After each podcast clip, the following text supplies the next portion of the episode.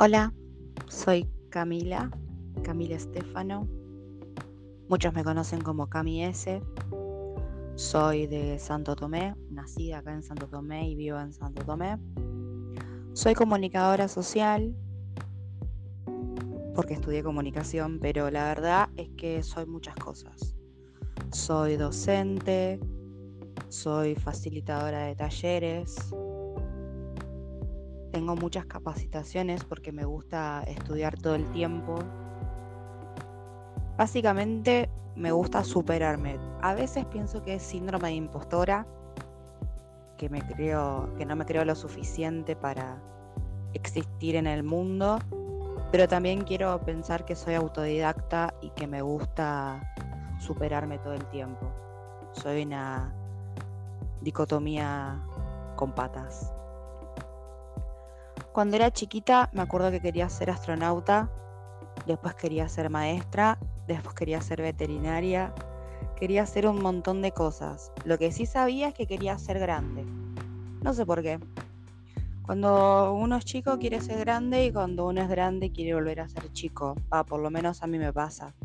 Que me gustaría volver a, a mi infancia, a los brazos de mi abuela, con mi tío, con mi abuelo y con mi mamá, obviamente. Mi familia actualmente se compone por mi mamá, Verónica, que es docente de nivel inicial, y mi abuelo Ricardo, que si tienen que hacer una historia de él, 15 minutos no son suficientes. Mi abuela y mi tío ya no están en este plano con nosotros, pero me acompañan en cada paso que doy. Lo siento siempre en mi corazón y en diferentes señales que me dan en, una pluma, en una mariposa, en un pájaro, en una canción. Siempre están conmigo.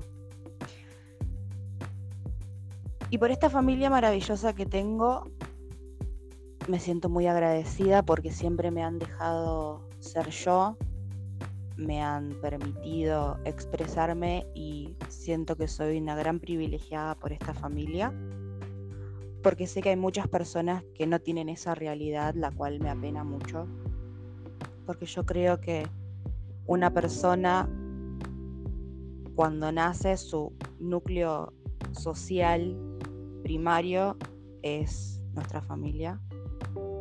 Entonces no sentir el apoyo de, de nuestros seres que nos rodean es muy difícil.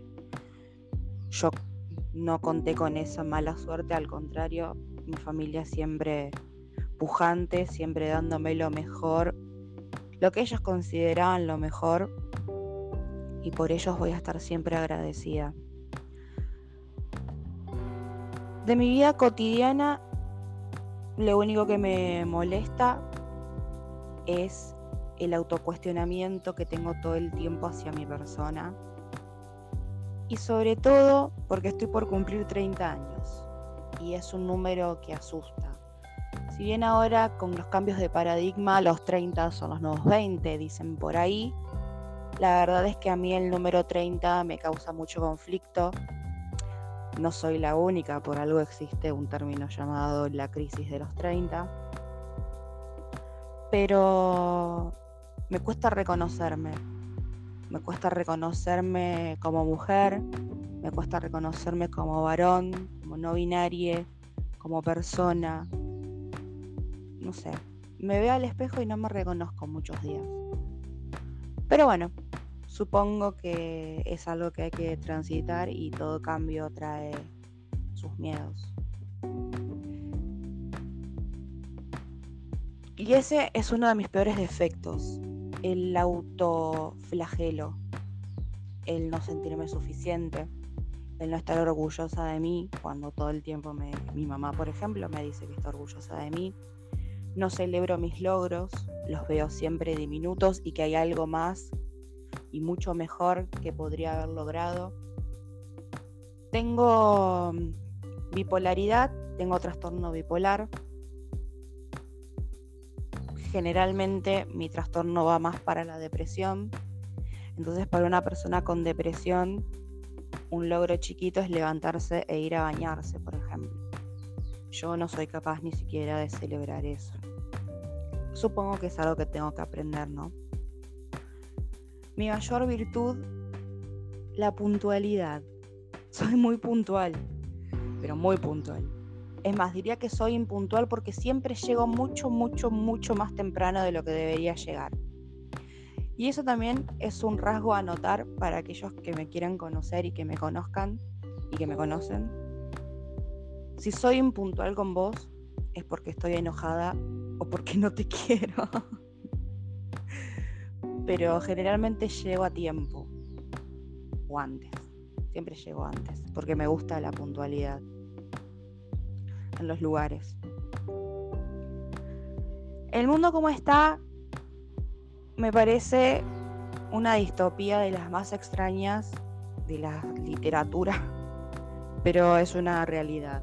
Y esta realidad la verdad que no me gusta para nada. Todos los días trato de encontrar la forma de cambiarlo, pero nunca sé cómo. En su momento pensé que era estudiando, después pensé que era trabajando, ahora creo que es militando, no solamente en partidos políticos partidarios, sino en las pequeñas cosas, ejerciendo la empatía, tratando de reconocer y desnaturalizar violencias, sonriendo por la calle a una persona desconocida, saludar a esos viejitos que están en las veredas a veces solos yo creo que con eso el mundo cambia, por lo menos un ratito, por lo menos quiero tener, no sé, esa esperanza, ¿no? Y como ser humano, como ser humana, que a veces ni siquiera me reconozco humana, porque qué es ser humano, ¿no? Aporto mi conocimiento y mi experiencia de vida, que de nuevo el síndrome de impostora dice que no es suficiente. Pero bueno, a veces está bueno escuchar a otras personas y darse a conocer, porque capaz que del otro lado hay alguien que está pasando exactamente lo mismo que yo, porque la Matrix a veces tiene sus errores y hay varios de nosotros por ahí repetidos y pensamos que estamos solos, solas, soles. Y la verdad es que no, estamos compartiendo una misma experiencia y, las cosas siempre se sienten mejor en, en comunidad, en lo colectivo. En soledad no se puede nada.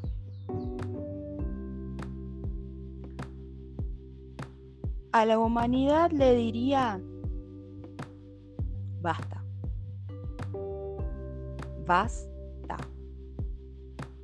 Basta, basta de tanta violencia, basta de tanta agresión, agresividad, basta de la miseria, basta de la misoginia, la homofobia, el racismo. Basta, basta de querer separarnos por cualquier cosa, basta de chicanearnos, basta de no querer compartir, de no querer compartir un conocimiento, de no querer compartir un abrazo, de no querer que todos triunfemos, de no celebrar los logros propios y los logros ajenos, así sean diminutos. Basta de compararnos con otros que no son nosotros. ¿Cómo me voy a comparar con alguien que no es yo? Con la única persona que me puedo comparar es conmigo misma. Y ni siquiera porque yo no soy la persona que era hace cinco minutos. Mientras estoy grabando esto, soy una persona completamente distinta. Entonces compararme no tiene ningún sentido. Y les quiero decir a todos, a todas, a todos los oyentes de este hermoso proyecto que tiene Agustina, que me parece súper necesario para conocernos un poco más entre los humanos, que no importa lo que te digan que no podés hacer. Yo sé que es una frase ultra trillada, pero es cierto. Cuando vos te digan que no podés algo, lo que sea, que sea tu combustible y tu impulso para hacerlo. No digo eh, transgredir las leyes, ni hacer nada ilegal ni que atente contra vos o contra otros, sino de aquellas personas que ponen palos en la rueda para que uno no pueda avanzar, no pueda evolucionar, no pueda crecer. Te prometo que si haces oídos sordos a esas voces que a veces son internas, que te dicen que no podés, que no podés y que no podés, te juro, te prometo que vas a poder. Y te espero